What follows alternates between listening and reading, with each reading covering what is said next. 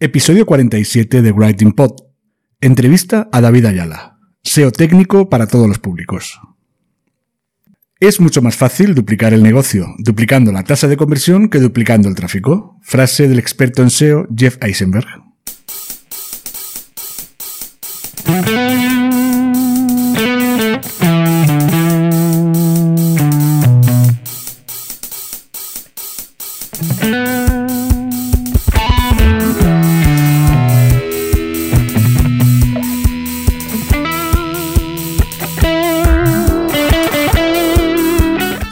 Cuesta escribir para tu blog, este es tu podcast.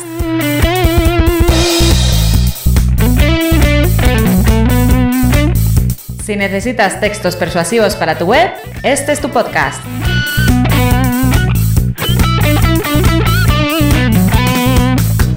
Si no sabes por dónde empezar a escribir, si sientes miedo ante un documento en blanco, este es tu podcast.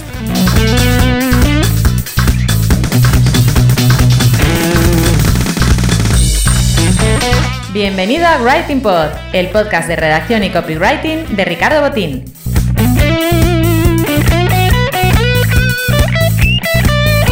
¿Copy qué? Copywriter, redactor persuasivo, redactor publicitario, lo que prefieras. ¿Writing Pod? Un juego de palabras para mezclar el trabajo de escribir y el de hacer podcast.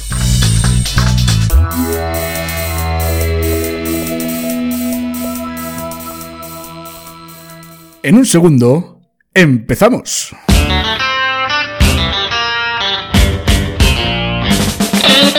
Bienvenido a este episodio número 47 del podcast de copywriting y redacción Writing Pod. Te está hablando Ricardo Botín. Por mucho que te empeñes, por mucho que te pongas a escribir, no vas a conseguir prácticamente resultados, no vas a conseguir que nadie te lea si no cumples con unas normas básicas de SEO desde un punto de vista técnico. Seguramente al escuchar estas primeras palabras te esté entrando escalofríos, te esté dando algo de canguelo, pero no te preocupes porque hoy vamos a hablar de SEO a nivel técnico, pero enfocado a un tipo de público que no tiene ni idea de SEO. Hoy he traído a mi podcast a David Ayala para que te explique cómo se consigue la visibilidad online, algo que es básico para cualquier profesional o negocio que quiera darse a conocer en Internet. Si quieres que más gente te siga y te lea, no te queda otra que escuchar este nuevo episodio de Writing Pod. Pero antes de empezar con este tema, voy a recordarte cuáles son las sintonías que estamos escuchando en este episodio 47 de este podcast de copywriting y redacción. Ya sabes que todos los temas cuentan con licencia Creative Commons y que pueden usarse con fines comerciales siempre que se mencione correctamente la autoría de los mismos. Así que, como sintonía principal, acabas de escuchar el tema Not So Away Some Tune de Admiral Bob, que también es el, autor de esta, sintonía, de esta música que estamos escuchando ahora mismo de fondo, que es Turbo Tornado. Y a continuación, cuando haga la transición ya para presentar a David Ayala, eh, vas a escuchar otra canción titulada Oric Taiko Rap de Jeff Speed.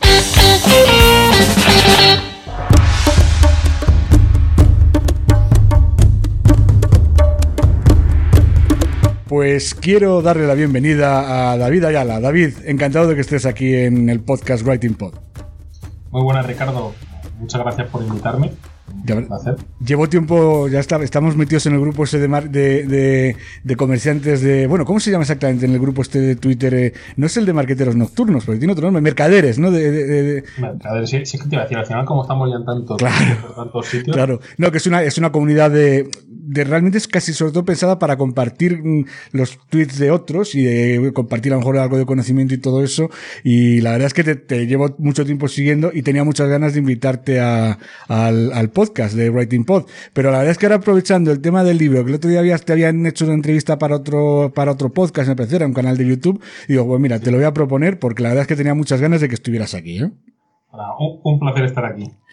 Bueno, pues eh, antes de nada, aunque bueno, tienes una mm, trayectoria ya bastante consolidada en el mundo de- de- de- del marketing digital, me gustaría que te presentaras, porque pues, si hay alguna persona que todavía no te conoce, pues de- decir un poquito quién es David Ayala. Sí, a ver, para poner un poco en situación. Yo empecé en marketing en el año 2. Bueno, realmente no, no, era marketing cuando yo empecé, ¿no? ¿no? no lo consideraba ni marketing ni lo consideraba nada. Empecé en el 2003, que digamos que fueron mis primeros pinitos con, con el SEO, con, con, con, todo el mundo de Internet, con la creación de webs, que en aquel momento pues no estaba acuñada ese término de SEO, o al menos yo no lo conocía, y cuando hablabas con alguien pues tampoco, tampoco podías definir muy bien lo que hacías. Y la verdad es que de ese momento ahora ha cambiado todo un montón. Es, es una evolución brutal, no solo de la, de la tecnología, de todo, sino también de la forma de verlo, ¿no? Porque al final las empresas también lo están viendo de una manera totalmente diferente. Yo empecé, digamos, con, con webs más inocentes, con webs de humor, pero tardé, tardé muy poco en meterme en lo que era el sector adulto, en webs eróticas, en, que al final esto pues eh, era algo que íbamos a sacar si o en la entrevista. Claro, sí, sí. Es que quería preguntarte, también era, mira, ya que lo has sacado tú, explica un poquito a los, a los oyentes eh, en qué consiste. Al final el tema del SEO adulto es yo prácticamente creo que Internet empezó así. O sea, realmente Eh, empezó como ocio y luego sobre todo el tema del sexo ha traído siempre a muchísima gente. Eh, o sea que tú, tus primeras webs aparte de las de humor fueron las de SEO, las de sexo. Eso es, al final yo pues, tuve cierto interés por, por la temática, ¿no? Muy lejos de lo que puede pensar la gente, ¿no? Que te dice, no, eh, es un tema atractivo porque es sexual, no. O sea, hay mucho más allá, ¿no? Sobre todo a mí me gustaba por la dificultad que tenía el, el sector, por la competencia que había brutal, por el, por el, digamos que era un reto. Y era un, algo diferente, algo poder, de, poder meterte en algo que, que le podías dar caña de verdad. Y eh, me hace mucha gracia, ¿no? Cuando ahora la gente dice, no, ahora hay mucha más competencia en adulto. Pero es que es diferente. En aquella época había menos competencia, pero era mucho más dura que la que hay ahora. Y fue un aprendizaje a base de hostias muy rápido, porque claro, eh, yo no había visto nunca el negativo, me metí en el sector en el que el link building era el más salvaje, haciendo enlaces como, como, como cosacos la gente. En aquella época no es como ahora, ¿no? Que ahora pues hay herramientas, por ejemplo, Neolitics o plataformas también, aparte donde puedes comprar enlaces, donde puede, tienes la vida más fácil. En aquella época tenías que ingeniártelas para conseguir hacer un intercambio de enlaces, para conseguir hacer un trueque, para, mira, yo te hago esto y tú me haces esto. Me recuerdo en aquella época que me montaba redes de blogs, lo que, lo que ahora se denomina como una PBN, pero no solo lo utilizaba para conseguir enlaces hacia mis webs, sino que eh, yo conseguía enlaces de otra gente en plan, yo te enlazo desde esta web, tú me enlazas a la mía que a mí me interesa subir, tal, era ese truque que te buscaba en la vida. De hecho, es que yo creo recordar que en aquella época era muy habituales ese tipo de webs, hacían mucho enlazado interno, no interno, sino eso, hacían pirámides, o sea, tenían redes de blogs o de webs en las que enlazaban unas a otras continuamente. Eso les posicionaba, ¿verdad? Ese enlazado, no es el link building, ¿no? Eso, es, al final ahí, eh, vamos, íbamos a, a saco, porque no quedaba, no quedaba otra, con lo cual a mí me sirvió para, para, para, poder aprender de una manera bastante acelerada, que al final era lo que, lo que yo quería hacer en aquella época. Sí, empezaste, y... es decir, es como aprender a, a, jugar al fútbol y jugar directamente con, eh, en el Barcelona o en el Real Madrid, ¿no? O sea, es empezar directamente en la parte más dura, ¿no? Del, del, de, de, del negocio, ¿no? Del sector, ¿no? Eso es. Además, eh, lo, lo curioso del tema, ¿no? Que es que hay otros compañeros que también empezaron en el sector en ese momento y que pues también han tenido una evolución buena, dan charlas, tienen cierta imagen pública, pero que siempre quieren esconder esa parte. Sí. Y a ver, yo lo entiendo en parte, ¿no? Porque es, parece que es algo polémico, pero realmente no tiene nada de malo, todo lo contrario. O sea, yo estoy muy orgulloso de haber eh, hecho eso y de seguir trabajando en el sector, de seguir evolucionando en, en, en el SEO adulto, digamos, porque al final sin esa experiencia no sabría lo que sé ahora, no habría evolucionado como, como lo he hecho hasta ahora y todo hubiera sido mucho más lento, con lo cual eh, no tiene sentido el, el, esconderlo o el decir, oye, no, yo no he tocado esto, esto no, no está, coño, es, es una web. Cuando la ves no estás viendo el contenido, tú ves, claro. ves código, ves eh, optimización, ves eh, búsquedas que suben, con lo cual es lo que digo, es como otra web, no tiene, no tiene nada, nada más allá. Claro, la diferencia está, es decir, que, eh, que quizás a lo mejor el sector en general eh, es como un poquito, está como un poquito entre tinieblas, ¿no? Es como un poquito oscuro en general, es decir, seguramente los que se dediquen a ello, no, no a nivel de SEO, sino a nivel de eso, de los contenidos, generando contenidos, bueno, pues ahora se lleva mucho el tema ese de OnlyFans y todo eso, ¿no? De casi todo muy privado en casa y casi todo a lo mejor a través de grandes plataformas, pero en aquella época casi todo lo que se movía y era mucho negocio el que había y con dinero se movía a través de páginas web, ¿no? Básicamente, ¿no? De que eran con fotos Eso. y pocos vídeos, me imagino que sería, ¿no? Eso es, y además un, algo totalmente diferente a lo que hay ahora, porque estaba con, un, con modems de, 56K, no es como ahora, ¿no? Que, prácticamente si, si no, no te llega fibra parece que tu internet es una mierda. y eran modems de 56K que ya solamente la foto eh, sí, podía estar un minuto descargándose una, sí, a lo que veías los pies de la foto ya había pasado cinco minutos. Con lo cual el contenido y la forma de hacer esas webs era totalmente, totalmente diferente ahora. Y, todo el tema de contenido de vídeo era mucho más premium, era más... era, era otro rollo. Al final el sector ha evolucionado mucho y, también mola el haber visto esos cambios, ¿no? Cómo, cómo ha evolucionando. David, eh, a mí me sorprende, es decir, porque sobre todo viendo en el caso de, en el caso de las webs para adultos, eh, me sorprende porque es justo quizás incluso hasta iría en contra de mi trabajo, pero ahora te diré por qué no. Es decir, es, ves que es un posicionamiento, el SEO sería a lo mejor lo que diríamos un SEO muy técnico, ¿no? O sea, no, no se basa tanto hacer en SEO on page, o a lo mejor sí que, bueno, tienes el tema, o sea, lo que básicamente se trata en hacer, no, no usar contenido, porque realmente el contenido es, foto o vídeo, no es, no es tan potente, a lo mejor la gente no lee, ¿no? Ni, ni los buscadores te van a posicionar una web erótica simplemente por tener eh, un buen contenido. Entiendo que será por otros motivos, ¿no? Bueno, aquí sí y no, porque hay muchos tipos de web erótica. Hmm. Hay, que, hay que entender aquí que podemos dividir el, el sector en dos grandes. Digamos en el sector porno 100%, que ya nos metemos en tema vídeos, en tema fotos eróticas, juegos, relatos, o en una parte más erótica, que no es de, y aparte Google tampoco lo trata, escribí un post sobre ello, que Google divide sobre porno y sobre erotismo. Eh, por ejemplo, el tema sex shop es más erotismo. En el pasado, cuando tú montabas una web porno, aprovechabas autoridad, montabas un sex shop dentro, te posicionaba las keys de sex shop. Ahora no. Ahora cuando tú metes una web porno, no se me ocurriría meter un sex shop porque costaría muchísimo y Google te limitaría bastante en subir esas keys que sabe que son productos, que sabe que no es porno duro y en ese caso, un sex shop, que sigue siendo de la temática erótica, ahí sí que, tiene que ver mucho el copy, sí que tiene que ver mucho eh, esas imágenes, esos textos, esos vídeos que, que, puedas subir, porque al final es un producto. Y el producto tienes que conseguir que le entre al cliente que, que quiera ese y que no, que no quiera el de otra web o, que le sepas dar la parte positiva del producto, ¿no? Tú sabes, David, que yo hace tiempo hacía, bueno, hasta hace cuatro años compaginaba mi trabajo de copy y redactor, hacía auditorías también para concesionarios de coches, para las marcas de, los coches, ¿no? Entonces, en una de las auditorías voy a visitar a un, eh, un concesionario, el que además tenía el dueño, un tío experto también en marketing digital, y el tío tenía, tenía varias webs distintas. Entonces, me, le pido unos papeles y dice, mira, te los va a dar la secretaria. Entonces estoy con la secretaria, de pronto veo que te ha abierto una página en la que salen un montón de chicas en lencería. Y me, digo, pero ¿qué, digo, pero qué, tienes ahí? Me deja la chica esta y dice, ah, pero tú no sabes que también tenemos una web de objetos eróticos. O sea, decía que, decía que ganaban casi el mismo dinero vendiendo objetos eróticos como vendiendo coches. Hombre, no, la, no el mismo volumen, pero bueno, tenían un, un negocio bastante consolidado, ¿eh? Claro, mola, ¿no? Si además es que, es lo que digo, parece que muchas veces somos nosotros los que hacemos que parezca algo más extraño, que parezca algo más raro, cuando realmente es otro negocio más y en el que pues, no se hace daño a nadie, ¿no? Eh, pues, pues, vendes un juguete, vendes un, pene de goma o vendes un, vibrador, un consolador, unos, condones, al final también se venden en un sexo y, y realmente pues es un servicio que pide la gente. Claro. Yo, por ejemplo, a mí hay una, hay un, eh, Rosa Morel, eh, una vez hizo, que más, es que es verdad, yo ya me había llamado la atención, pero no se me había ocurrido nunca, hizo un, un vídeo en su canal de YouTube en el que hablaba del copy para, para atraer clientes a webs porno. Y es verdad, son muy, muy, los anuncios, por ejemplo, de la, de porno, son muy, muy imaginativos.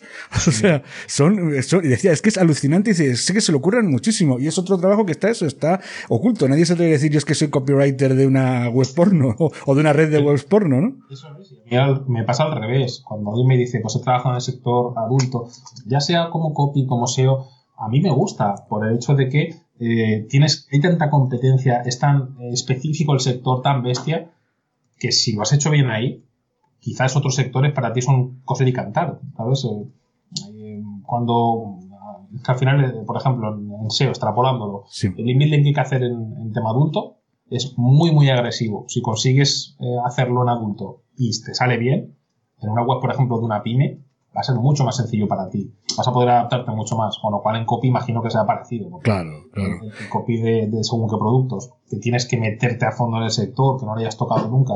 Y si consigues salir bien con esa creatividad, dices, hostia, ole por ti. Claro, por eso. Oye, te iba a preguntar, como llevas mucho tiempo en esto, eh, ¿cómo ha cambiado la web desde 2003 hasta ahora? Porque yo, por ejemplo, yo me acuerdo cuando yo empecé a navegar en Internet, decías tú lo de los routers, ¿no? Yo tenía, me acuerdo que tenía una conexión que solo podía conectarme a partir de las 6 de la tarde y se cortaba el teléfono. O sea, cuando encendías Internet, eh, que te quedabas sin teléfono fijo. Luego había discusiones en casa de, Ay, apaga el, el, Internet que hay que llamar por teléfono. Ese tipo de cosas, ¿no?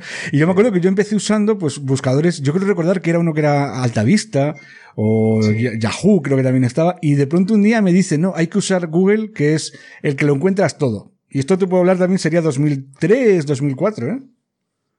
Sí, no, la verdad es que eh, esto es algo que, me parece curioso hablarlo ahora, ¿no? Porque hay mucha gente que se mete en SEO y te dice, hostia, el SEO es muy volátil. Ahora de repente puede llegar Google, desaparecer, y por lo que sea, ¿no? Que a ver, que Google pues tiene esa dominancia en, en Internet, pero que que es lo siempre que nos ponemos a hacer esas teorías conspiranoicas de que se ve toda la mierda, y decir, si Google se va a la mierda y viene otro buscador, o, si desaparece totalmente este modelo de negocio, ¿qué hacemos? Claro. Pero yo lo que digo, si es que desde el principio nos hemos pasado en esto. Al principio, pues estaban otros buscadores, directorios, Yahoo, que tuvo una época también dorada. Pues bueno, pasamos de posicionar en esos buscadores, Alta Vista, pasamos de posicionar en esos a Google, porque Google eh, tenía esa tendencia ascendente. Incluso a día de hoy, cuando te llega un cliente que tiene su público objetivo, por ejemplo, en Rusia, o incluso. Eso te iba a decir. o sea, Rusia y China no usan tanto Google como se usa en Europa, en Estados Unidos. Eso es. Por ejemplo, cuando, cuando, cuando tenemos ese tipo de clientes, eh, tienes un cliente que, por ejemplo, se dedica a inmobiliaria en Marbella. Ese cliente va a buscar en España pero van a ser muchos rusos, porque hay un interés brutal. Con lo cual, ¿qué haces ahí? Si le interesa que aparezcan clientes rusos a comprarle muchas veces, no, no clientes españoles tanto, ¿no? Eso es. Con lo cual, al final nos adaptamos a, la situación. Incluso vamos a ponernos un extremo, desaparece Google totalmente. Oye, eh, Amazon sigue teniendo una predominancia brutal en, en, búsquedas, a pesar de ser un marketplace, etcétera. ¿Por qué no posiciona productos en Amazon? O sea, es que hay muchas opciones al final de evolución que aún así es lo que digo, tampoco hay que ser tan dramáticos porque no va a cambiar todo tanto ni tan rápido como para, que desaparezca el modelo que tenemos ahora mismo. Luego también hay que tener en cuenta, es decir, lo que hay que es, es ser previsores. Es decir, el caso, por ejemplo, de TikTok es un ejemplo perfecto de cómo no siempre las redes predominantes van a durar toda la vida. Es decir, yo me acuerdo cuando yo empecé a entrar en redes sociales, empecé usando Facebook, ¿no?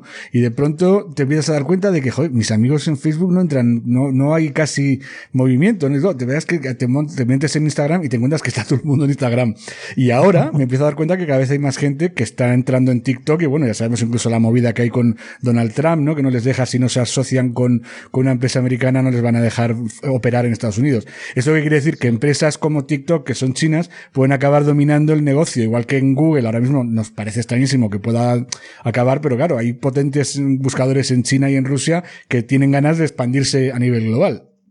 Sí, pero lo que, yo lo que digo siempre, en eso estoy muy tranquilo porque al final el, que trabaja en Internet tiene que mentalizarse de una cosa, que, es, un ecosistema que cambia, es un ecosistema que va evolucionando, al final es como un médico, ¿no? Un médico no sale de su carrera y va a estar toda la vida haciendo el mismo tipo de operaciones, sino conforme va avanzando la ciencia, va, va evolucionando eh, la tecnología, pues tiene operaciones mucho más por ejemplo, la lamparoscopia, ¿no? El, poder operar sin prácticamente abrirte, con un agujerito pequeño. Sí, eso, por ejemplo, ahí os doy un buen ejemplo. Un cirujano hace 20, 25 años no existía ese tipo de operaciones, probablemente, o estaban en, ciernes, ¿no? Estaban empezando a nacer. Eso es, y podría decir, el cirujano ese hace 20 años podría haber dicho, hostia, si aparece esto... Oh, yo me hundo. yo me hundo, ya no funciona lo que yo he estudiado. Hostia, no, evoluciona. Al final de eso trata. Eh, David, sí, sí, disculpa. Y, estamos viendo en este último tiempo, ¿no? que incluso puestos de trabajo que antes se dedicaban a X cosa, ahora han tenido que evolucionar y ampliar pues, según la tecnología ido evolucionando. Al final es lo, natural y no hay que tenerle miedo a eso. Claro, no hay que tener miedo al cambio, ¿verdad? Eso es. David, eh, tendrían, por ejemplo, eh, tú que, joder, que conocéis bien este mundillo, no, no estás encerrados en, en, búsquedas en Google, eh, o sea, ¿existen puntos en común a nivel del algoritmo con otros buscadores, aunque sean todavía residuales en, en, Europa? Es decir, por ejemplo, volviendo al tema ruso, al tema chino, el, buscador... Hay, que tener en cuenta que la mayor parte de buscadores eh, van a la cola de Google. Es decir, Google simplemente tiene un paso por delante. mira, voy a evolucionar, voy a meter esta parte de tecnología, de inteligencia artificial, de tal. De mira, ahora veo que eh, pues con los enlaces me estáis troleando, entre comillas, ¿no? Me estáis consiguiendo pasaros al algoritmo por los hablando claramente por el arco de triunfo, ¿no? Eso es.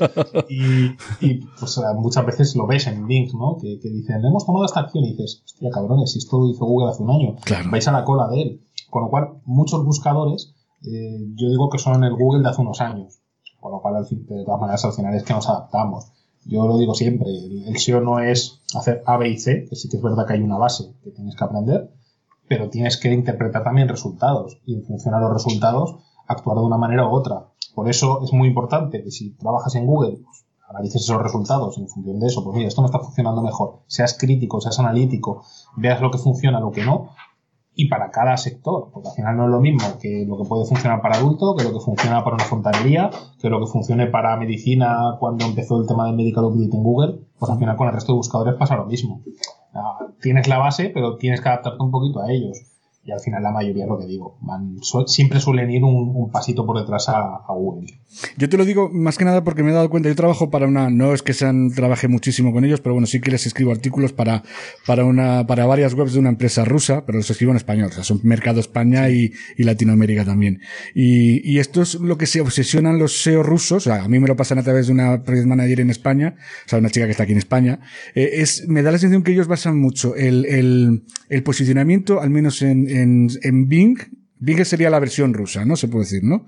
Eh, lo basan mucho en, en hacer un enlazado interno consistente en, en base a unas palabras clave que previamente me han dado. Es decir, no me dicen escribe un artículo con esta palabra clave. Les da igual. Escribe de lo que quieras siempre que sea dentro de la temática relacionada, ¿no? Con, con su negocio. Pero lo que Ajá. sí me- siempre me dicen es mete dos, dos palabras clave que yo te dé para que luego esas palabras clave enlacen a un artículo que ellos en concreto les interesa potenciar. Que es lo que te iba a decir. De todas maneras, también hay que tener en cuenta que eh, lo bueno de haber trabajado en el mercado hispano que el mercado hispano a nivel SEO es uno de los eh, más plajateros, de los que más competencia hay, Hmm. porque aquí tenemos que tener en cuenta que, que tenemos esa picaresca hispana, ¿no? Eh, no solo en España, también en Latinoamérica cada vez se están metiendo más caña y, y ves sectores, por ejemplo, el de la cerrajería, que van a machete, que Sí. dices, hay muchísimo SEO detrás. Entonces, tú te metes a un mercado, eh, por ejemplo, en Italia o Francia, que son menos agresivos, ya sea en Google o en otro buscador, ¿Mm? y con acciones menos agresivas, tiene buenos resultados también. Con lo cual imagino que también puede ir por ahí el tema, ¿no? Que a lo mejor con el enlace interno, que aquí, en según qué sectores, no es suficiente, como necesitas mucha más, ca- mucha más caña, muchas más acciones, ahí a lo mejor, pues, según qué web, poco fuerza que tenga, igual ya le sirve. Mm. Le tienen fuerza suficiente para poder subir. Sí, luego al final también te soy sincero que, que es lo que yo me he dado cuenta, pero tampoco me dan cifras, ¿eh? no me dan datos como para que yo pueda saber si esto luego les va muy bien, les va muy mal. Ellos están muy contentos con el tema, con el trabajo que hago, pero claro, también es verdad que ellos también necesitan que aparte de posicionarse, son webs que necesitan tener un contenido, o sea, a nivel de, sea de prensa, o sea, necesitan tener una serie de noticias relacionadas con su sector y, y temas relacionados con su sector. Entonces, claro, no son los que posicionen bien, es que ese contenido es básico. Aunque no les entraran, aunque no le llegara la gente eh, a conseguir muchos clientes a través de, de, de Google o de los bus- buscadores que usen, necesitan tener esa, esos, esos artículos igualmente. Sí. Sí, Y sí, luego- no, al final ahí también es imagen. Claro, por eso. Oye, te quería preguntar también, eh, ya que estamos hablando, ya nos hemos metido un poquito más en harina, el tema SEO, ¿qué, ¿cuáles serían, por ejemplo, los mm, elementos básicos mm, que debería saber cualquier persona cuando empieza en Internet que- para posicionar una web? Para ti, ¿cuáles son los, las tres cosillas o las dos cosillas más importantes que tiene que hacer? A ver, eh, mm, básico el que tengas una, una lógica, porque al final esto se dice poco, ¿no? El- siempre la gente está diciendo, consigo una metodología de trabajo, tal, pero es que yo para SEO, mi, primera obsesión que debería de tener todo el mundo es coger una lógica, entre comillas, SEO, ¿no? Porque al final te van a surgir siempre problemas imprevistos y necesitas tener esa lógica para poder interpretarlo. O un cambio de algoritmo en Google que necesitas interpretarlo. Y ahí sí que no hay eh, guías, no hay manuales, no hay un artículo que te diga 100% cómo, cómo actuar. Aparte de eso, eh, dos cosas. Primero, tener una buena arquitectura me parece básico para cualquier proyecto en SEO, porque al final la arquitectura es la base. Si no una buena arquitectura no vas a tener una buena distribución de contenidos, que eh, también de cara a usuario, importante, aparte de SEO, ¿no? El usuario puede encontrarlo todo rápido. Vamos a poner un ejemplo, un e-commerce. Un e-commerce sin una buena arquitectura, eh, el usuario que entra a, a comprar comida para perros, pues también quiere comprar una, quiere ver eh, camitas, quiere ver collares, quiere ver ropita porque llega el invierno, quiere ver tal. Si no tienes una buena distribución, el usuario no va a encontrarlo todo rápido y se va de la web. O sea, es decir, eh, disculpa que te interrumpa un segundo, eh, no hay que empezar a escribir al tuntún sobre los temas que a mí me parece que son interesantes, sino que hay que tener una estructura previa creada, ¿no? Eso es. Es importante eso porque si no el usuario pues se va a ir eh, pierdes ventas y encima también de cara a SEO. Si el usuario ha venido de Google, porque dices, hostia, que bien estoy posicionado, pero Google ve que accede a tu web, ve que a, los 30 segundos pincha en el botón de atrás y se va la competencia. Se produce ese fenómeno denominado como power sticking. Hmm. si eso se hace una vez, vale, no pasa nada. Pero eso generalizado con, con el 90% de tus usuarios, le está diciendo a Google, el 90% de la gente no le interesa tu web, pero de la competencia sí. Con lo cual, de cara a SEO también es dramático. Eso es la tasa de rebote, ¿no? Es decir, el que entra y se va muy rápido de la web, ¿no?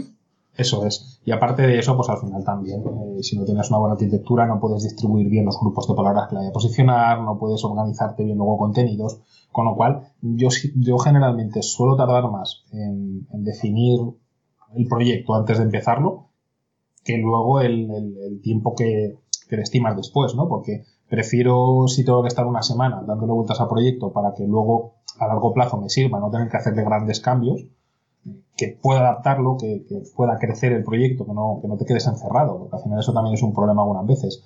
Dices, estoy montando un proyecto que sé que dentro de dos años voy a necesitar internacionalizarlo, pero no, no me lo he planteado desde el principio. Por lo tanto, a la hora de internacionalizarlo, me tengo que cargar gran parte del trabajo que había hecho antes. Hostia, pues si hubieras empleado una semanita de, estudio para plantarlo bien desde el principio, ahora no tendrías esa, esa problemática. Claro, claro.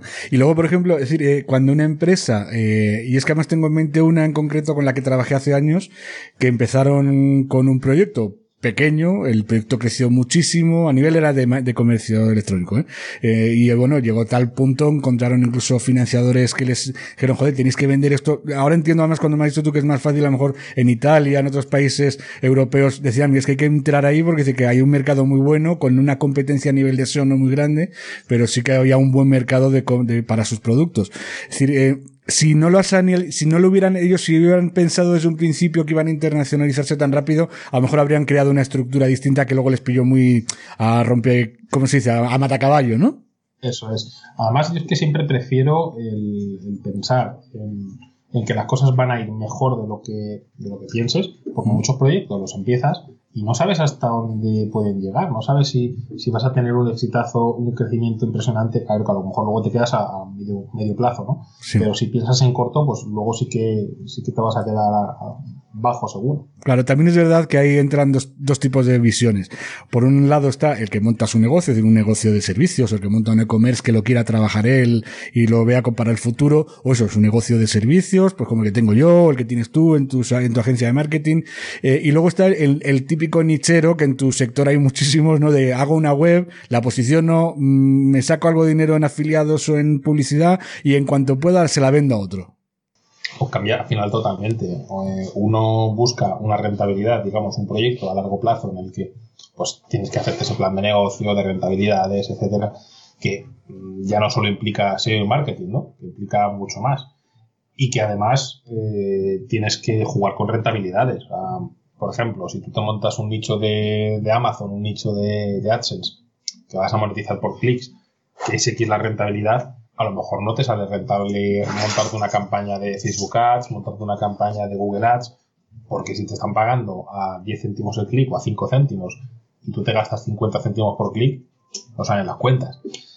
Y si tú estás vendiendo, es un proyecto sobre un servicio, por ejemplo, imagínate, pues no sé, eh, alguien de climatización que monta aires acondicionados, que monta calefacciones, la instalación de un aire acondicionado no te van a cobrar 50 euros, van a cobrar 1000 euros, 500, hmm. 2000, depende de, los precios que tenga, la ciudad donde estés, la calidad de los aires, pero allí hay bastante margen. Con lo cual, ahí te puedes meter en, estrategias de marketing, en, publicidades de pago mucho más caras, que realmente van a salir muy rentables. Y quizás ahí, con mucho menos cliente, te salga mucho más rentable, con lo cual depende, depende totalmente de cada, de cada caso. Sí, hay, decir, hay que analizar en concreto cuál es, cuál es tu sector, cuál no solo, no solo tu, tu objetivo a largo plazo, sino, o a, medio plazo, sino cuál es el sector en el que estás y en función de eso trazar una estrategia que puede ser de, de un tipo o de otro. Que a lo mejor, es decir, que lo, tú, por lo que te entiendo es que no todo se basa en el SEO. Es que. Eso es, al, al- al final hay que pensar en rentabilidad, porque todo esto lo montamos para ganar pasta, sea, sea lo que sea, pues sea una fontanería, sea una agencia de SEO. Al final tú lo que buscas es una rentabilidad y en base a esa rentabilidad hay acciones que te salen mejor, acciones que te salen peor, que es lo que digo, no para todo el mundo no es el trabajar las redes sociales, para todo el mundo no es trabajar SEO, para todo el mundo no es trabajar Google Ads, depende del caso. Vamos a poner un ejemplo. Mm, quizás eh, una discoteca, ah, bueno, ahora está el tema de... Sí, ahora está eso, complicado.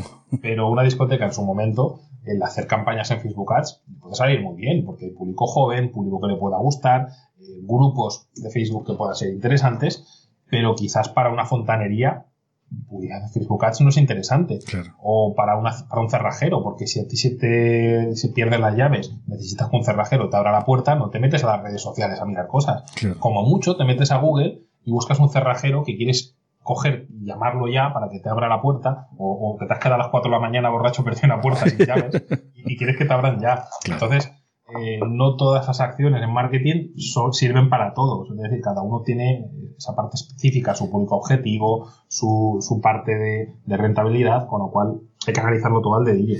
David, has mencionado un tema que me parece interesantísimo. Ese tema del cerrajero, que es el clásico nicho de SEO. Eso. ¿Hasta qué punto le sirve, por ejemplo, decir, yo es que conozco varios casos de gente que es que, que, que ni siquiera son cerrajeros, que han posicionado esa palabra de cerrajeros en Valencia, cerrajeros en Lerida, cerrajeros en Gijón, eh, eh, es tan rentable porque es por la publicidad, básicamente, para cobrar por, por Ah. AdSense, ¿no? A ver, al final es depende de cada uno. Yo si tú, yo las, los que llamo de cerrajeros en la, en la agencia, en Subdata, pues eh, al final tenemos acuerdo con, con un cerrajero que le, le- le pasamos los leads, nos llevamos un porcentaje por cada servicio hecho, entonces no sale rentable. Porque si un servicio, pues imagínate, son 300 euros o lo que sea, ¿no? Por, por decirte un ejemplo, no sé exactamente cuánto es cada uno, pues nos llevamos nuestra parte. Y es mucho más rentable que poner una publicidad de, de AdSense o similar. Ya, ya. O sea, es decir que sí que tiene sentido el posicionar en distintas ciudades, ¿no? Aunque no, o sea, porque luego de lo que se basa es que tú vendas a lo mejor a ese servicio a un cerrajero en Lérida, a otro en Gerona, a otro en, en Lugo y a otro en Murcia, ¿no? Que por cierto, si conoces a gente con web de cerrajeros y que no las exploten, coméntamelo en otro momento en privado que, que lo miramos. que No, no, ahora mismo no conozco a ninguno, pero sí que lo, lo- en varias comunidades en las que he estado, me acuerdo que es que era muy típico. La, por ejemplo, yo creo que tú has sido profesor de Team Platino, ¿verdad? Sí. Pues en los foros de Team Platino se hablaba mucho de ese tipo de, de, de, Sí, sí. de- de webs. En en Team Platino hay unos cuantos, unos cuantos cerrajeros y unas cuantas personas que están metidas, es verdad. Por eso es que al final, es que claro, dices, ¿de qué sirve? Claro, porque yo entiendo, por ejemplo, hacer, tú tienes un negocio local y tienes, por ejemplo, 18 competidores, entiendo que inviertas muchísimo dinero en SEO local.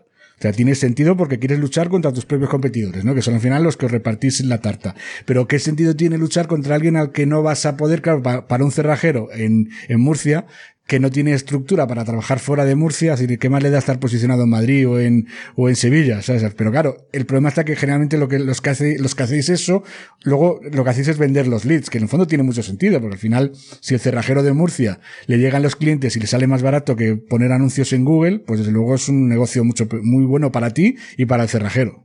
Eso es, al final es simbiosis. El, el cerrajero le está dando un curro que él no hubiera recibido de otra manera Claro. y tú te llevas el porcentaje por seguir llevándoselo. Claro, claro. Eh, y, por ejemplo, eh, ya que estamos en un podcast de, de redacción y de copywriting, me gustaría también que hablemos un poquito de en qué, de qué, cómo ayudan los textos a, a posicionar. O sea, ¿De verdad tienen importancia o, o puedes posicionar, como yo me acuerdo, por ejemplo, en Team Platino, que se hacían muchos experimentos, de, yo, yo, yo, de hecho dejé de, me salí de la comunidad porque yo no le sacaba el partido. Yo no, a mí el SEO me interesaba para hacer SEO on page. O sea, para aprender a posicionar mis textos o los de clientes, pero no para otra cosa. Pero yo me acuerdo que se hacían concursos incluso de eso, de páginas sin ningún texto, posicionarlas. ¿Tiene importancia el texto A ver, no? te voy a hacer una respuesta corta y una, y una larga, ¿no? Estupendo. La corta es no tiene, no tiene relevancia, pero la larga es que sí. O sea, no tiene relevancia, te lo, te lo voy a decir rápido, en cuanto a que yo he posicionado webs con contenido que era una auténtica basura, era, era spins que había hecho rápidos, que no tenían sentido. Espinear Pero sería no- coger un ordenador y que te escriba un texto, ¿no? Básicamente, ¿no? Un ordenador, Sí, vamos, una, eh, cualquier programilla de esos que se encuentra en internet y te escribe un texto a lo tonto, más o menos, ¿no? yo lo que suelo hacer es hacer los pineados a mano, es decir, yo hago en formato Spintax con variaciones de cada palabra para que de un mismo texto se puedan generar varios y que sean originales. El tema está en que si eso lo haces, por ejemplo, en una web de scores, en la que pues, eh, van a ver a, los chicos y a las chicas para contactarles, o en una web, por ejemplo, de, erótica en la que realmente lo que es el texto no te lo vas a leer, pues no pasa nada. Es un texto de relleno que quieres que esté con las keywords mencionadas para que Google lo vea, pero si tú esto lo haces en una web de salud, se te va a ir a la mierda. A la larga se te va a ir a la mierda. Puede que posiciones ahora, pero te va a bajar, porque al final jugamos con una cosa, con, esa experiencia de usuario, que cada vez Google le da más relevancia. al final, si tú, tú puedes subir, porque yo lo que digo, subir, si tienes eh, los suficientes recursos, tiempo o dinero eh, que tus competidores tienen, al final es así, o sea, si el top 10 están invirtiendo X tiempo, X dinero y tú puedes igualarlo, yo te pongo arriba. Pero mantenerte es otro tema mantenerte tienes que tener algo de calidad, porque si en un servicio tú, por ejemplo, de salud, imagínate que el usuario lo que busca es pues remedios naturales para, eh, no sé, para un dolor de muelas, y tú le ofreces un texto sin sentido, hostia, ¿cómo voy a hacer eso? Cuando me duelen las muelas, encima voy a hacer lo que pone en esta web que, está escrito en indio. Claro, mira, lo que estás contando me estoy acordando de un caso que me ha pasado ayer precisamente. Estaba buscando eh, información sobre relojes suizos, sobre todo sobre el tema del movimiento automático. Y, y solo me salían también, evidentemente eran nichos para Amazon. O sea, desde al final. Y, eran, y sobre todo me sorprende porque el que estaba más arriba era el que peor texto tenía de todos. Claro, lo que pasa es que con los de Amazon, lo que pasa también es que como tienes que poner el logo de Amazon, saben que van a ir a Amazon. Hmm. Una vez entran en Amazon, ya se han olvidado de tu web y en Amazon ven el contenido bueno y ya pues digamos que tienen cierta confianza. Pero yo no, no concibo que tú te quieras comprar un coche de lujo, un Ferrari de, 200.000 euros hmm. y vayas a confiar en una web en la que en la que no tiene que tiene textos escritos en indio y dices, hostia, yo espero cierta calidad, me voy a gastar un pastón, ¿cómo voy a voy a llamar a esta persona, a, esta, a, este sitio que, que, no tiene sentido lo que me están diciendo. Y, y ahí entra mucho en juego ese tema de copy, de hacer un buen texto, porque ese público te lo, te lo exige. O sea, no, no, que venga y te venga con un cuchillo y te diga, sí, sí, no ese texto. Sino No, pero sí, David, tienes toda la razón. Es que además, ¿sabes por qué lo digo? Porque es que aunque te quieras hacer, te voy a hacer un tatuaje, ir a la peluquería, eh, cualquier cosa, que no hablo de servicios de 200.000 euros, o sea, es que si tú vas a una web, yo qué sé, yo no, yo no tengo tatuajes, pero si los tuviera, buscaría a lo mejor, eh, ¿dónde hacerme un tatuaje? Pues buscaría qué tiendas hay de tatuajes, y desde luego si una, lo que tú escrito en indio, digo, pues aquí no voy a ir, porque si no saben ni escribir la página, no voy a dejar que me tatúen la piel, ¿sabes? Con, con, con un, ¿sabes? Por eso te digo que, que parece una tontería, ¿no? Pero si es que al final el, texto es importante, si al final lo que quieres es mantener una relación, es fidelizar al cliente, ¿no? Eso es. Con lo cual, aquí estamos también en ese punto en el que comentabas antes, de la diferencia entre un nicho y un negocio un pequeño nicho que lo quieres explotar para un par de meses, bueno, cualquier, cualquier cosa que hagamos, espineada, tal, te puede servir. Para un negocio, también es verdad que hemos hecho a veces estrategias híbridas, ¿no? El, coger y, decir, mira, queremos posicionar en, 20 ciudades cercanas, 20 poblaciones cercanas, venga, vamos a hacer un texto automático, pero lo que esté en esas ciudades en, en top 15, que ya están a punto de pasar a la primera página y conseguir visibilidad, esos textos hay que cambiarlos, esos textos hay que ponerlos buenos. Es decir, que puedes utilizarlos de cara a mm, darte ese empujón SEO, pero cuando estés arriba y tenga visibilidad al usuario, hay que apañarlo, no puedes dejar hecho una chapuza. Es, es, decir, la clave está en que si quieres subir como la espuma, lo vas a conseguir con otras tácticas, pero evidentemente si quieres mantenerte arriba, o empiezas a escribir bien o lo llevas claro, ¿no? Eso es, porque al final es lo que te digo. Yo voy a ir a un centro médico, pues yo qué sé, que me quiero hacer, eh, me quiero operar la nariz, o, me, o quiero ir al dentista ¿Cómo voy a ir a un dentista que, no me, que no me inspira confianza en la web? Hmm, sí, que tiene una, eh, unos textos de eso medio traducidos mal del inglés con Google Translator o, o lo que tienes tú, espineador, que eso, que es que parece que, parece que es un tonto escribiendo palabras. O sea, no tienes, las, juntas las palabras pero no tiene ningún significado ya me da bastante miedo de por sí el dentista, como encima para ir a uno que parece un carnicero en la web. exactamente, exactamente. Entonces, bueno, evidentemente, es decir, además, yo creo que, yo siempre digo que cuando alguien está empezando, o bueno, o lleva mucho tiempo en su profesión, pero directamente no ha entrado hasta el mundo del marketing digital, ¿no? De captar clientes en la red. Al final dices, ¿qué, qué puedes hacer? Puedes hacer técnicas más sencillas, es decir, puedes escribir sobre tu profesión, O puedes contratar a alguien que lo haga o a contratar a alguien que te haga el SEO y que te haga un SEO muy cañero. Pero lo que es muy difícil es si tú eres un profesional de tu sector de, con 20 años de experiencia y ahora quieres también captar clientes en Internet, es que aprendas a hacer SEO como lo, aprendí, como lo has aprendido tú. Porque tú te ha requerido pues 20 años de experiencia, ¿no? O 17 años de experiencia en esto. Eso, y al final también eso se ve mucho con los clientes, ¿no? Porque nos llegan clientes que eh, a lo mejor en su momento, pues ellos se podían llevar la web, ellos se podían hacer eh, esas pequeñas tácticas SEO que tampoco llevaban muy avanzadas, ¿no? Pero les servía, pero conforme van teniendo ese requerimiento de crecer, de seguir evolucionando, de, decir, hostia, que también mi negocio cada vez me requiere más tiempo. Es en ese momento en el que ya necesitan la simbiosis pues, con otros profesionales y te contactan y, oye, mira, eh, quiero delegar totalmente todo esto. Con lo cual eso también es un proceso para, para, mucha gente. Quería preguntarte un par de cositas más sobre el tema SEO y luego vamos a pasar también a alguno de tus proyectos. ¿eh? Eh, eh, hay dos cosas que me alucinan. Una de ellas es el SEO negativo. Me gustaría que nos lo explicaras un poquito. ¿Qué es el SEO negativo? SEO, negativo, algunos dicen que son los padres, ¿no? Pero, pero yo digo que el que diga eso es que me ha recibido un ataque. O sea, es que me hace mucha gracia, ¿no? Que llega alguno de Google y dice, no, el SEO negativo ya no existe esas afirmaciones me, las paso por los huevos, porque lo que digo a los de Google hay que cogerlos con pinzas. Eh, más de la mitad de cosas que dicen son mentira y la otra mitad hay que algunas son para despistar y otras cosas a veces te dan alguna perla que dices, esta es buena. Hombre, ah. también, eh, David, no puedes, es que ellos tienen que mantener su negocio, es decir, eh, si, Lo si lo contaran todo, ¿sabes? Ya nadie compraría ads. Claro, por eso. es que es así, o sea, es normal que tienen que entrever cosas, dejar caer cosas, jugar al engaño, enfangar el terreno. A mí siempre me gusta poner el ejemplo de las redirecciones, que en su momento dijeron, a partir de ahora todas las redirecciones van a ser iguales. Y a nadie se le ha ocurrido hasta el momento hacer una migración de una web y hacerla con una redirección que no es una 301, porque revientas la web literalmente. Y es más, en ese momento, aun a sabiendas de que eso era mentira, eh, a mí me gusta probarlo todo. E hice la prueba. Dije, pues voy a hacer una redirección 302, voy a hacer una serie de ellas y voy a probar si realmente funcionan como ellos dicen, que ahora todas, todas van a ser iguales y todas van a pasar UIs, todas van a pasar fuerza y nada. no, no es así. Uno de los casos que probé, ninguno funcionó. En todos era, todos era mentira. Pues con el SEO negativo pasa lo mismo. O sea, yo sigo recibiendo en algunas webs ataques de SEO negativo y le sigo funcionando. Así que es verdad que no es tan bestia como al principio, que al principio cualquier ataque de mierda, cualquier cosa que te hicieran ya en un drama. Ahora muchas veces sí que es verdad que el efecto no es tan bestia, pero sí que me ha pasado en webs de meter un disavow, de desautorizar esos enlaces de cara a Google y empezar a subir. O sea, es decir, para que la gente que no tiene ni idea de SEO lo entienda, el SEO negativo es alguien que te tiene manía y que empieza a hacer unas tácticas de SEO que en lugar de favorecerte te van a perjudicar, ¿no? Eso es. Al final hay que tener en cuenta una cosa. Mm, hay acciones que no están solo dentro de tu web, que pueden estar fuera, como los enlaces, y nosotros haciendo enlaces en nuestra propia web no la podemos cargar. Entonces, ¿por qué no va a poder hacer lo otro? Otro también lo puede perjudicar haciéndolo. Y ya no eso. O sea, tú puedes encontrar fallos en una web de alguien en el cual le puedas indexar muchísimo contenido duplicado. Esto también ocurre en, webs de, que son programaciones personalizadas en las que lo han hecho y no han tenido en cuenta nada del SEO.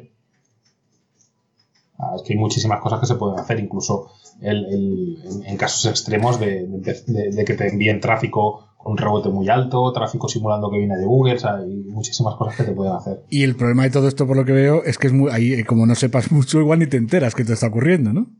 El tema es ese, a ver, que tampoco ahora nos vamos a poner paranoicos todos, ¿no? Sí. Pero a mí me gustó mucho aprender en su momento sobre todo estos temas de penalizaciones, de, de cosas negativas, por eso mismo, porque es tan importante el subir como el saber mantenerte. Y mantenerte ya no solo por los cambios en Google, sino por una competencia cabrona. Claro.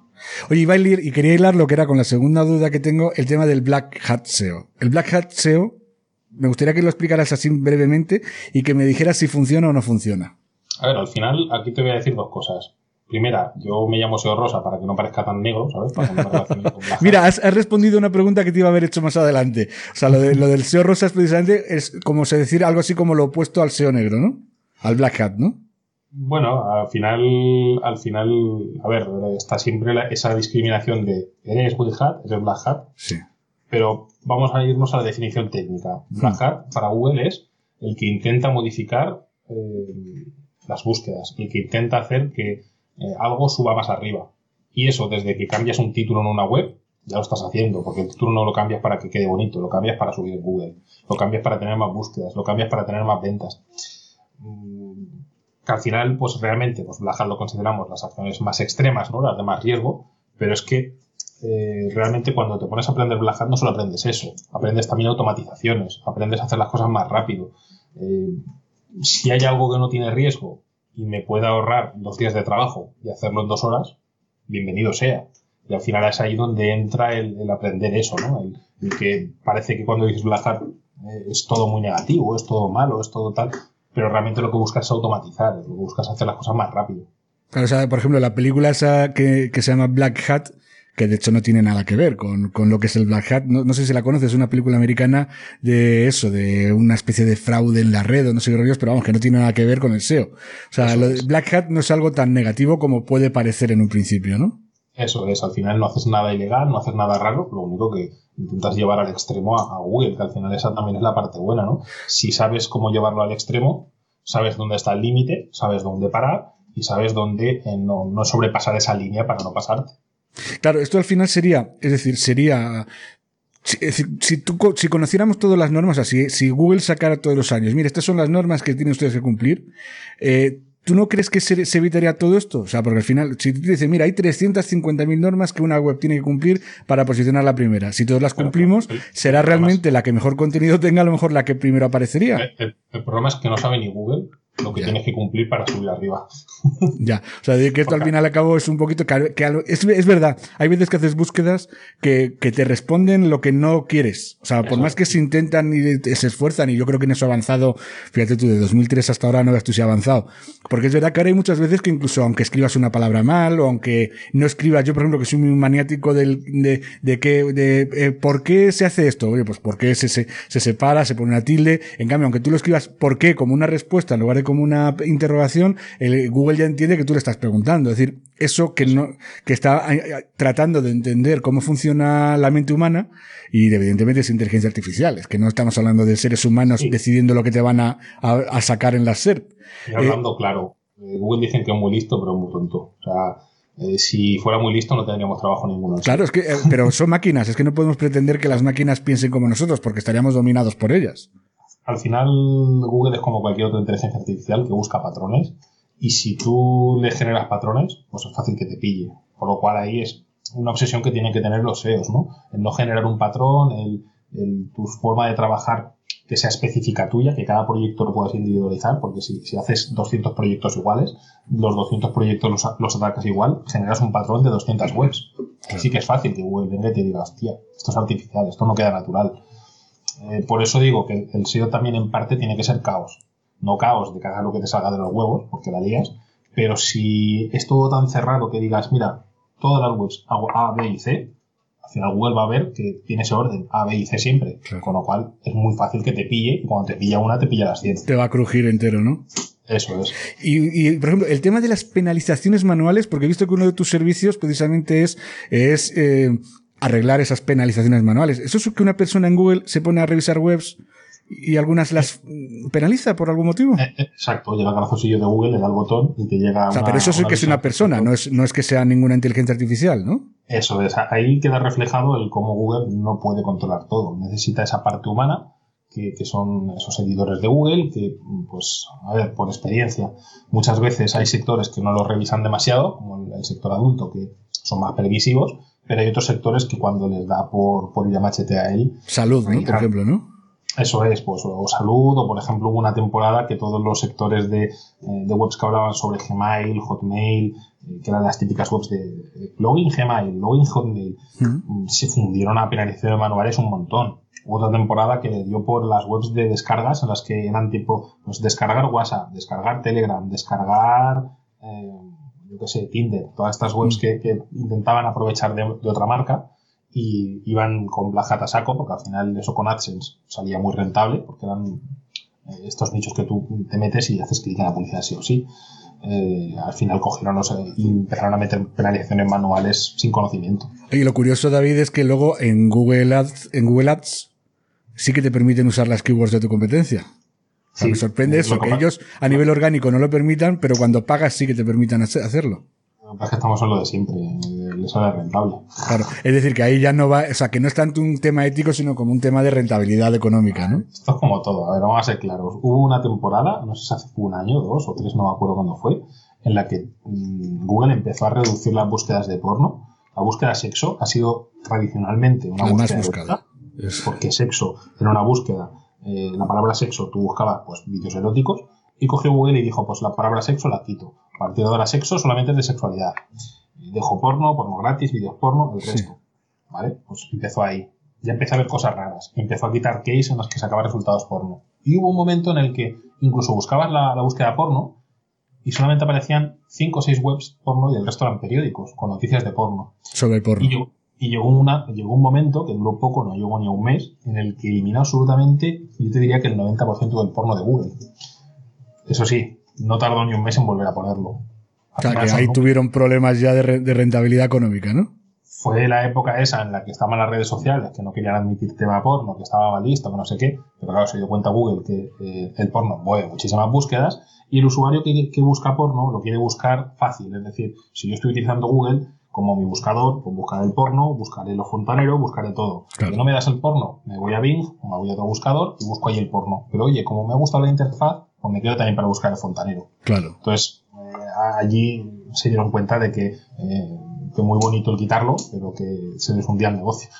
Sí, es, es que además en el fondo el problema está que ellos quieren hacer, o sea, quieren ganar dinero, pero a lo mejor hay ciertas cosas. Mira, le pasa un poquito, eso le pasa mucho a Instagram, ¿no? Que no, con el tema ese de la prohibición de, de, de- de que salga un pezón, ¿no? Pues que llega un momento en que las, los cuadros de Rubens, los desnudos de Rubens, están prohibidos en Instagram.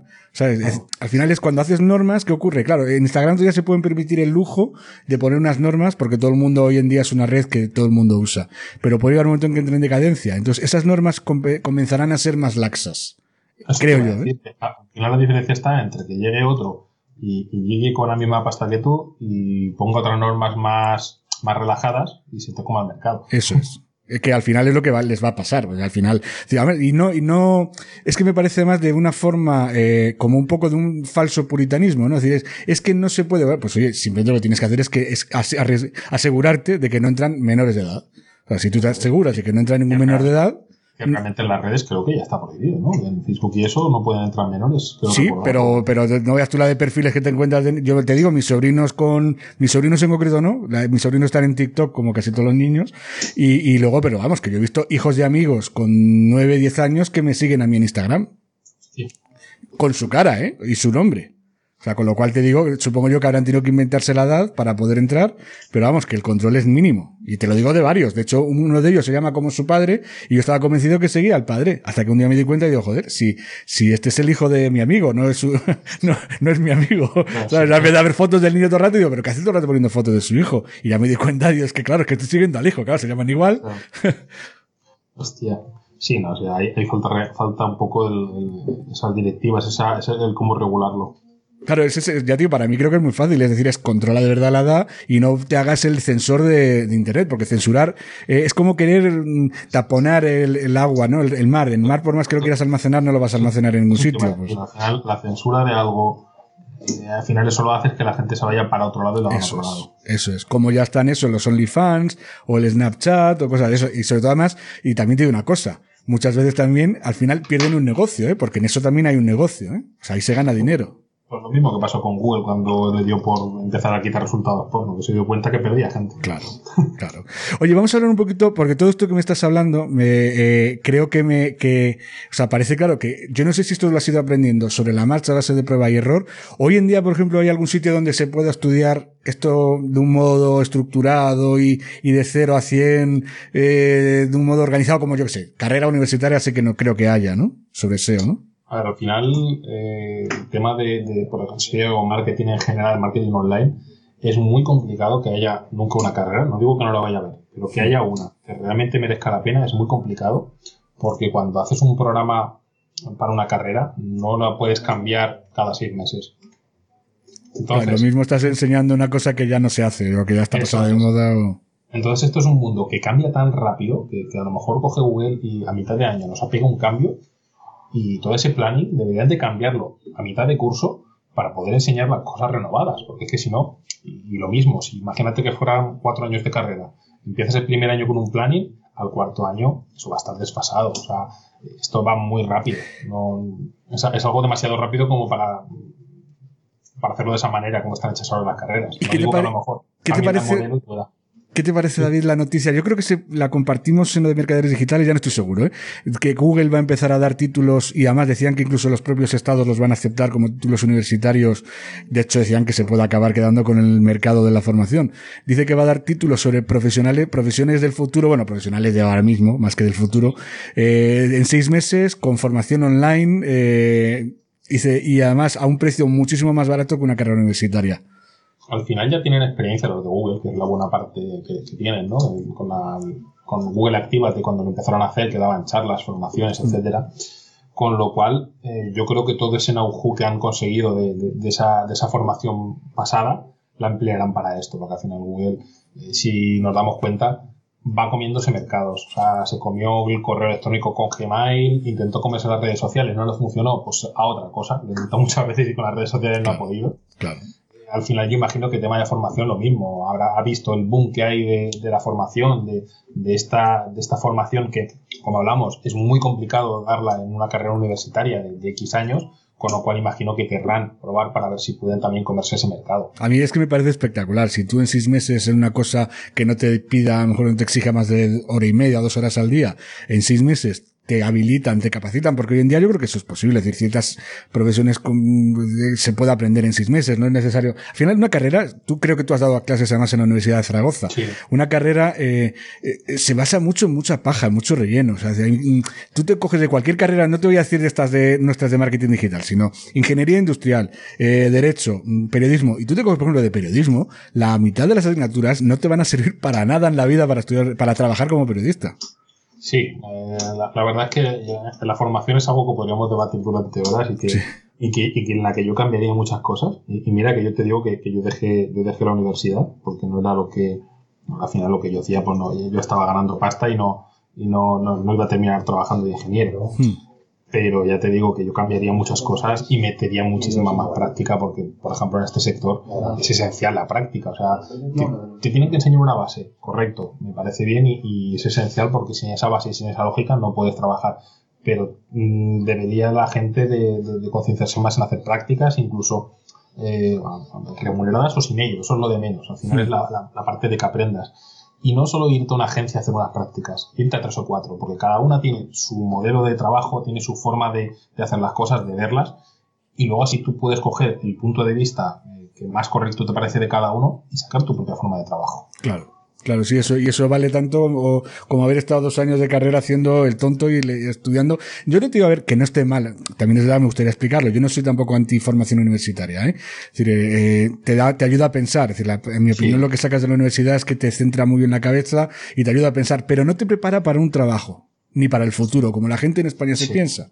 Es decir, eh, Sí, sa- sales demasiado, demasiado, eh, digamos, teórico, pero poco práctico. Claro, es decir, al final sales de la universidad sin tener ni idea, es decir, no estás preparado para el trabajo y tienes que aprenderlo. Y claro, ¿qué ocurre? Ahora te decía, yo me acuerdo cuando yo, hice- yo estudié Derecho, que no tiene nada que ver con esto, pero yo cuando estudié Derecho, era empezaban ya decía que había que acabar rápido, rápido, rápido, porque, porque iba a empezar la ley de la pasantía, bueno, que luego al final cambió todo, porque claro, como ya dejaron de ser licenciaturas, se convirtió en un grado y era obligatorio hacer un máster de práctica jurídica para poder colegiarte.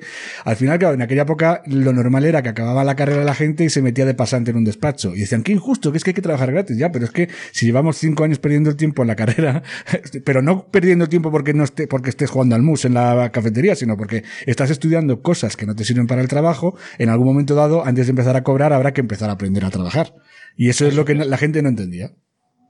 Sí, además en eso totalmente de acuerdo. O sea, yo para mí no es una pérdida de tiempo eso de que te vayas a hacer unas prácticas o que tal, al revés, es parte de la formación y debería ser así. Claro, lo que tendría que estar es a lo mejor quitar esas asignaturas que llamo yo paja. Es, si quitas las dos asignaturas paja de cada año, te da para, prácticas. te- de prácticas, te da para estar un año entero haciendo prácticas durante, es decir, en tiempo de carrera, es decir, ese curso último a lo mejor, que estés ya en una empresa trabajando. O lo que tú dices Sí. tú, si puedes rotar por varias, pues mucho mejor.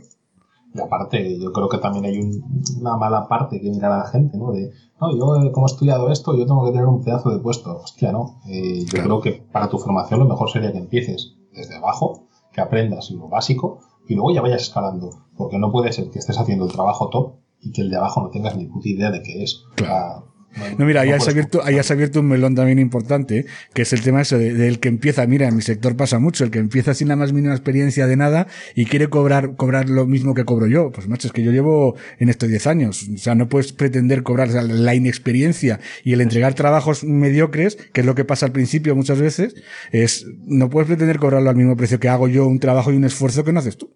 Eso es, incluso yo conozco profesionales que, que, que empezado desde cero y lo dicen eh, llevo poco tiempo, llevo un año y los precios que estoy dando son bajos, pero a los clientes también se lo digo, digo, empezado desde hace poco, lo que quiero es probar, lo que quiero es tal, ya sabes el nivel que tengo, por eso te cobro tan poco, con lo cual eh, también ten en cuenta los resultados que pueden ser más bajos que alguien que le pague mucho más. Eso es, hay que exigir también, acorde al precio que pagas. Lo que no puedes es eh. pagar una mierda y exigir como si estuvieras pagando a precio de oro. Que eso también en España somos muy dados a eso. ¿eh? o sea, exigimos, o sea, pagamos muy poco, pero exigimos como si estuviéramos pagando oro. Eso es. seguimos con el tema de la formación, pero sí, me gustaría que me explicaras en qué consiste tu training rosa, ¿no? Que es tu, se puede decir que es tu formación evergreen, ¿no? Eso es, a ver, en Rosa yo empecé porque he dado clase en un montón de, cursos, sigo dando en Platino, sigo dando en, más sitios, pero en todos los cursos me quedaba con, un mal sabor de boca, que era el que me daba la sensación que mucha gente empezaba eh, a correr antes de andar en SEO. Es decir, empezaban ya con cosas muy complejas y cuando se les presentaba un problema muy simple, no sabían solucionarlo. Entonces, yo hice esa formación desde cero para poder enseñar a la gente desde la parte más básica a la parte más compleja y sobre todo para darles lógica. Que puedan llegar a tener un problema y digan, vale, voy a usar la cabeza, voy a darle vueltas y voy a intentar solucionarlo por mí mismo.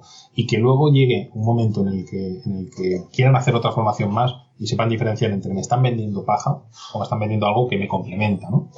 Eh, muy, estoy muy contento con la, con la formación por eso, porque al final he hecho lo que me hubiera gustado hacer a mí cuando empecé en Internet, es decir, con todo lo que pasé estos años, cogí y me hice un listado en, un cuaderno, que me, costó un mes el definir el, el, contenido entero, o sea, antes de hacerlo. Al, hacerlo me costó un año, pero el definirlo me costó un mes para poder sacar y decir qué es lo que yo hubiera necesitado cuando empecé y qué es lo que me hubiera encantado que me enseñasen y me hubiera sido más útil. Hmm. Eh, ¿en ¿Dónde pueden o sea, decir, a ti, a ti en tu, tu, web, ¿nos puedes decir el nombre de tu web para que te encuentren? Porque ahí es donde tienes el enlace al curso, ¿no? Eso es, a ver, o pueden encontrarme en mi blog, en davidayela.com, o si quieren entrar directamente a la web del curso es trainingrosa.com. Vale, eso es decir, que tienes eso, tienes una, una landing específica para el curso, ¿no? Eso es, porque además al final ya se ha convertido en dos cursos, ya no solo uno que uno era pues deseo más general y otro deseo local. Eso te iba a decir, que ese, ese es súper importante, pero incluso para gente, ¿es, necesario haber hecho el primero para, para hacer el deseo local o se puede hacer directamente ese solo? Realmente no, los intenta hacer individuales, pero sí que es verdad que si no tienes muchas nociones de SEO, viene bien que te hagas primero el deseo general más que nada porque hay eh, notas, hay cosas de deseo general que explico allí, y en el otro pues está más enfocado a esta gente que pues tengo una pyme, no tengo presupuesto pues, para, para, hacer, para hacer SEO, o eh, quiero un mismo SEO, ¿no? Que diga, quiero aprender SEO y me quiero enfocar a negocios de mi ciudad, quiero solamente trabajar localmente. Pues oye, para eso te viene perfecto porque vas a ver la lógica de cómo trabajarlos, cómo enfocarlos, cómo hacer la arquitectura, cómo hacer los enlaces, y al final pues sales ya con, con, esos conocimientos para poder empezar a practicar. Al final es lo que digo. Cuando sales de aquí no se acaba la formación. Ahora tiene la parte de que apliques todo esto. Si no empiezas a hacerlo por ti, pues te quedas a medias. Y también todos estos conocimientos también los has mm, acumulado, se puede decir, en tu libro Visibilidad Online, Inmortaliza tu marca, ¿verdad? Eso es. El, libro lleva desde julio eh, en venta, lo sacamos con Anaya.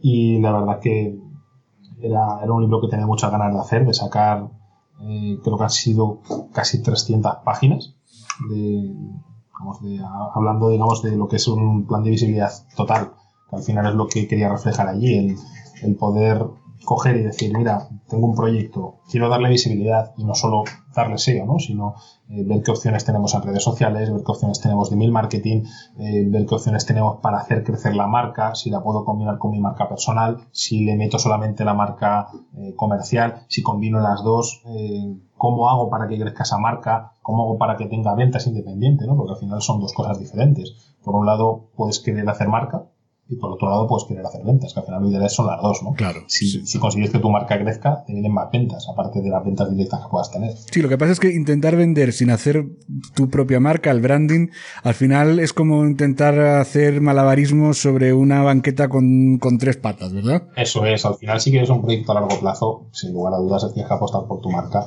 porque al final es lo, lo que yo digo, si tú llevas 10 años haciendo ventas mm, sin hacer marca, si se te, por ejemplo, imagínate que te estás pasando en SEO y en, y en Ads y de repente desaparece Google, te quedas a cero. Sin embargo, si tú estás haciendo esa marca, estás haciendo esa base, la gente te conoce 10 años de hacer marca, son muchos años.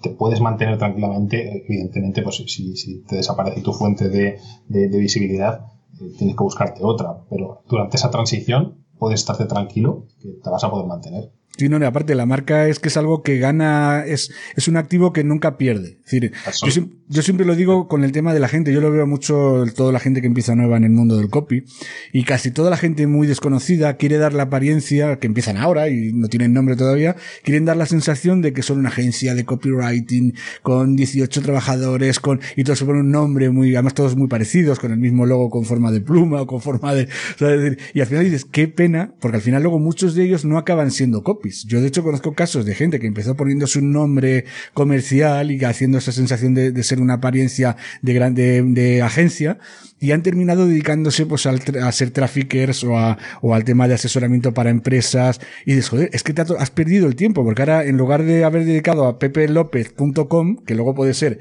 el que hace copy o el que asesora empresas o el que es mentor de no sé qué, eh, has perdido el tiempo poniéndote un nombre que luego cuando te has dado cuenta que no era lo tuyo o porque no te iba bien o porque no te tenía de gustar, ese tiempo y ese dinero y esa inversión que has hecho en publicitar esa marca la has perdido. Sí, totalmente. O sea, mejor ir paso a paso y, y si tienes que empezar por algo pequeño, pero que lo hagas contundente. Claro. Al final, luego el resto ya te vendrá.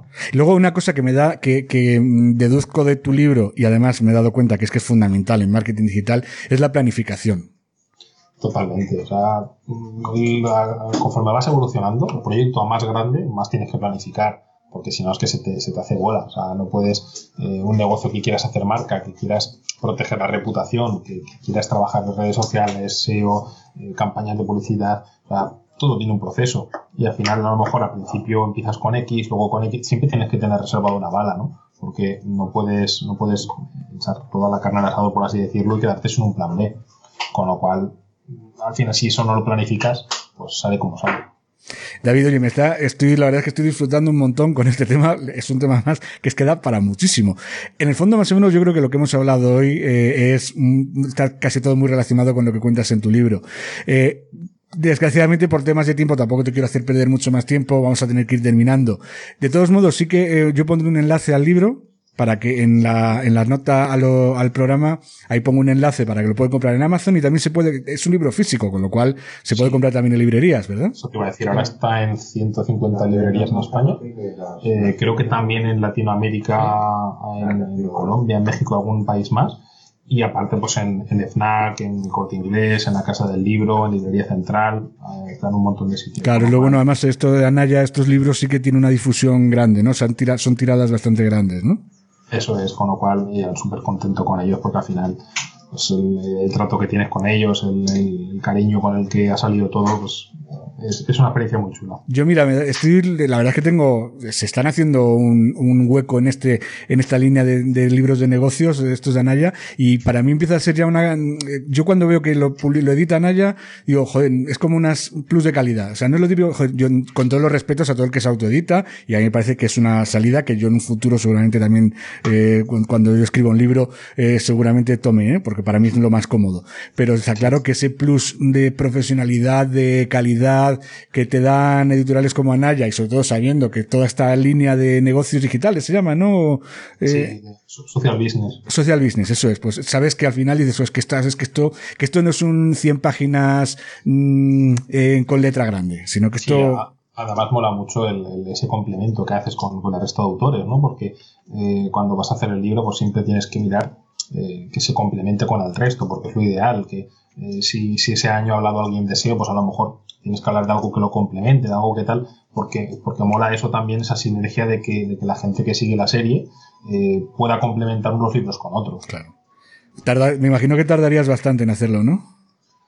pues no recuerdo cuántos meses, pero creo que fueron 7, 8 meses por lo menos. Pero con trabajo así intenso, ¿no? Dedicándole horas diarias. ¿no? Sí, tengo que decir que yo pensaba que, que dije, bueno, me, me, a ver, al final fue un plazo que acordamos, que acordé con, con el editor, con, con Eugenio, que, que, es, vamos, ha, ha sido un, un amor con, conmigo, que, el poder hacer el libro con él ha sido una pasada, el, el, como todo lo que me ha ayudado, todo lo que, los ojos que me ha abierto, ¿no?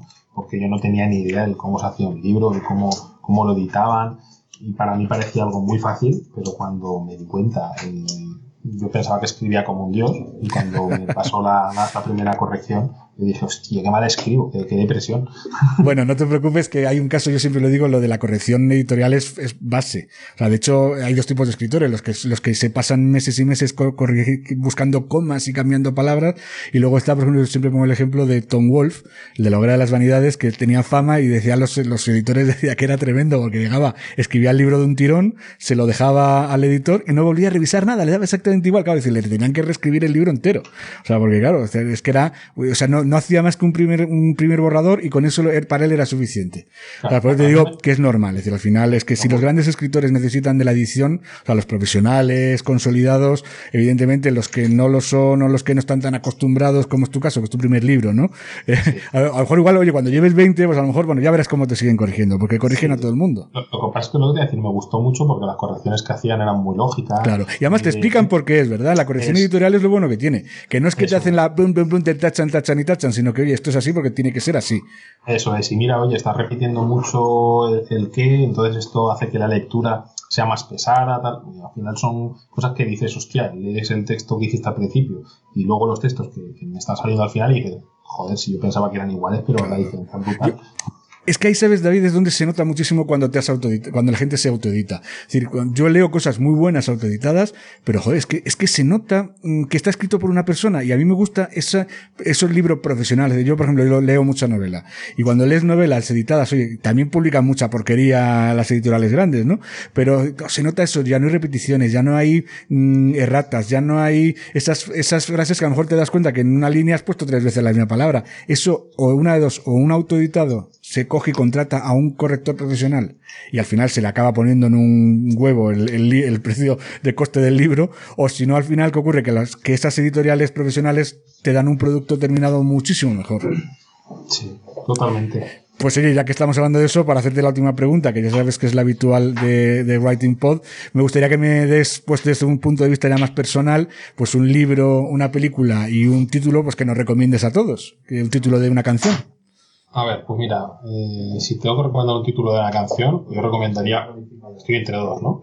Una, eh, El Torito del Fari, porque soy un fanático ah, Fari, me encanta, o, o ya me, vamos al otro extremo de música que a mí me gusta, y, y diría por Flying Free de Ponaeri, ¿no? Que me gusta mucho eh, música techno, hardcore, etcétera. O sea, dos, dos, a... me sorprende lo lo el, eso es o sea es, ha sido de un de un de un lado al otro de la horquilla a lo bestia o sea eso es, es que toco muy gusto muy variopintos no pero eso está bien oye. y en cuanto a libros pues eh, a día de hoy diría que me gustan mucho los libros de, de Robert Kiyosaki que es el autor de Padre Rico Padre Pobre sí. pero que tiene muchos más libros y son libros que cuando empecé a leerlos en su momento me abrieron los ojos a muchas cosas, ¿no? Puntos de vista económicos, de negocio, de, de, de ver cómo eh, evolucionar, digamos, per, eh, profesionalmente, que me, que me, ayudaron mucho y me gustaron mucho.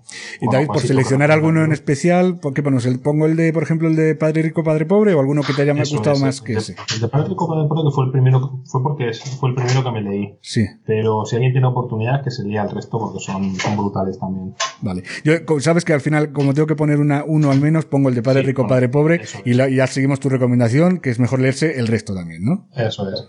Y a nivel de cine, series, cosas esas que alguna que te guste, así que te guste ver de vez en cuando, volver a ver. Sí, a nivel de cine, los Minions. Yo es que soy muy, muy de dibujitos. A mí me encanta ver los Minions, las películas de Pokémon. O sea, yo soy un fricazo de los dibujos. Todo lo que saca Disney y todo lo que sacan de dibujos, yo me lo, me lo empapo todo. Oye, pues me parece, me parece muy curioso. Esto es alucinante. Lo, eh, yo te digo una cosa, llevamos 46, 47 episodios. Ahora mismo ya no sé exactamente cómo esto se graba y luego se edita. A veces que luego mmm, sale un pelín más tarde.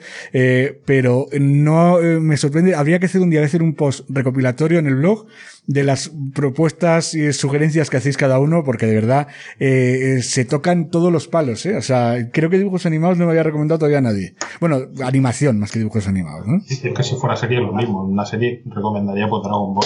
Si es que es una, Dragon una Ball. serie que, que, que me he visto mil veces y que me, que me la sigo poniendo de nuevo.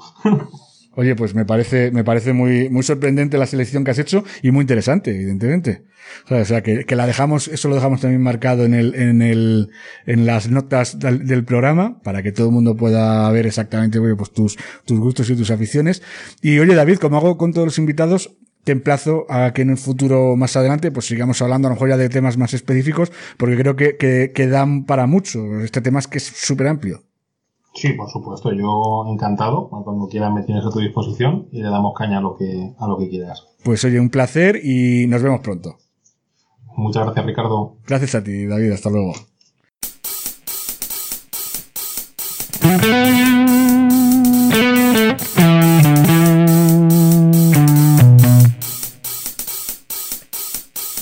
Tras esta interesante entrevista que hemos tenido ahora mismo, esta conversación con David Ayala, solo me queda despedirme, pero antes quiero recordarte que puedes, por ser oyente del podcast, de Writing Pod, tienes, eh, puedes descargarte gratuitamente un libro bastante práctico, se titula Escribe en tu blog como los profesionales, y es un libro en el que básicamente te doy una guía de estilo sobre cómo tienes que escribir en Internet. Es decir, es una guía básicamente dirigida a emprendedores que tienen miedo a la página en blanco, que no saben cómo escribir, cómo eh, editar sus posts en, en su blog. Bueno, pues en este, en este ebook gratuito voy a explicarte todo este tipo de técnicas, cómo lo hacemos las- los profesionales que vivimos de esto. Y te va a servir sobre todo para ordenar tus ideas e inspirarte. Eh, simplemente tienes que dejarme en, cualquier parte de mi web, vas a encontrar siempre en el footer o incluso si estás escuchando ahora mismo el, programa directamente, el podcast en, el, en, mi web en ricardobotin.com, es probable que te haya salido un pop-up o incluso si no en la parte de abajo al final eh, también vas a encontrar un cajetín en el que puedes poner tu nombre y tu dirección de correo electrónico y con eso simplemente pasas a formar parte de mi lista y cuando aceptes ya lo que se llama el doble opt-in, es decir, cuando tú eh, te suscribes, recibes un correo electrónico en el que te piden que confirmes la suscripción pinchando en un, en un enlace que te mando, pues ahí simplemente cuando pinches en ese segundo enlace y confirmes tu suscripción, yo ya te envío un nuevo email diciendo que ya has, eh, culminado la suscripción correctamente y ya te mando ahí el enlace para que te puedas descargar el libro. Con, tu dirección de correo electrónico, básicamente lo que voy a hacer es mandarte una newsletter quincenal. Cada 15 días eh, suelo mandar un, artículo muy personal, muy orientado al marketing digital o a la actualidad de- del, de- del copywriting y de la redacción de este sector, con cada vez con más gente, con más aficionados al mismo y con más profesionales que se dedican a ello. Y bueno, te mando ese pequeño artículo que solo se publica en, de momento, solo se publica en la, en, la newsletter, lo puedes leer en exclusiva y además te voy a dar también una serie de recomendaciones sobre eh, pues eh, artículos que creo que pueden ser interesantes, eh, vídeos, podcasts, cosas que te recomiendo que, le- que leas, que veas o que escuches. Pues sobre copywriting, sobre redacción, sobre SEO, sobre branding, sobre marketing digital en general. Y luego además, bueno, pues en algunas ocasiones, si he publicado yo un nuevo episodio como el de hoy, pues también te lo recuerdo en el, en la propia, en el propio email, en el propio newsletter. Ya sabes, simplemente eh, vas a encontrar en cualquier parte de mi web el formulario de suscripción para descargarte el libro como agradecimiento por formar parte de mi lista. Y luego a mayores de eso, bueno, pues ya sabes que puedes contactar conmigo pues a través de las redes sociales. Tengo perfil en, en LinkedIn, en Facebook, en Instagram y en Twitter. Me encuentras fácilmente en todas las redes como Ricardo Botín.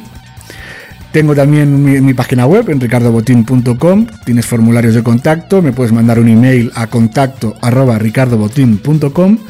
Eh, por cualquier medio, en cuanto recibo el correo, recibo el mensaje, pues intento contestarte en menos de 24 horas. Y, bueno, también puedes dejarme un comentario sobre, dándome feedback sobre qué te ha parecido este episodio o anteriores eh, con en la entrevista con David Ayala. Pues tienes algo que aportar, pues lo puedes hacer en un comentario. En el mismo post eh, que está publicado en mi blog, en, Ricardo, en, la zona, en la sección dedicada a los podcasts, en ricardobotín.com, o también lo puedes hacer si me estás escuchando a través de Spotify, de Stitcher, de Apple Podcast o de o de Evox en ambos, en todas esas, eh, eh, en todos esos podcatchers me puedes escuchar eh, y puedes también añadir comentarios, reseñas, valoraciones, darle a las estrellitas, al me gusta, todo ese tipo de comentarios, reseñas y valoraciones, evidentemente si son positivos, bueno, pues también ayudan al posicionamiento para que más gente lo pueda, lo pueda escuchar. Evidentemente, cuanto más interacción haya en cada episodio, pues evidentemente también el algoritmo entiende que tiene más interés para la audiencia y eso hace que se lo muestre a más gente.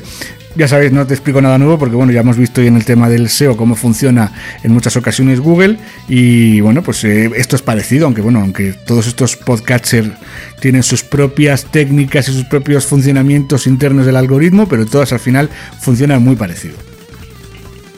Con esto eh, me despido, agradeciéndote una vez más eh, que hayas estado escuchando todo el episodio hasta el final, toda la entrevista con David Ayala y eh, simplemente quiero decirte que mi nombre es Ricardo Botín, conductor, redactor, director y presentador de este podcast de copywriting y redacción llamado Writing Pod. Gracias.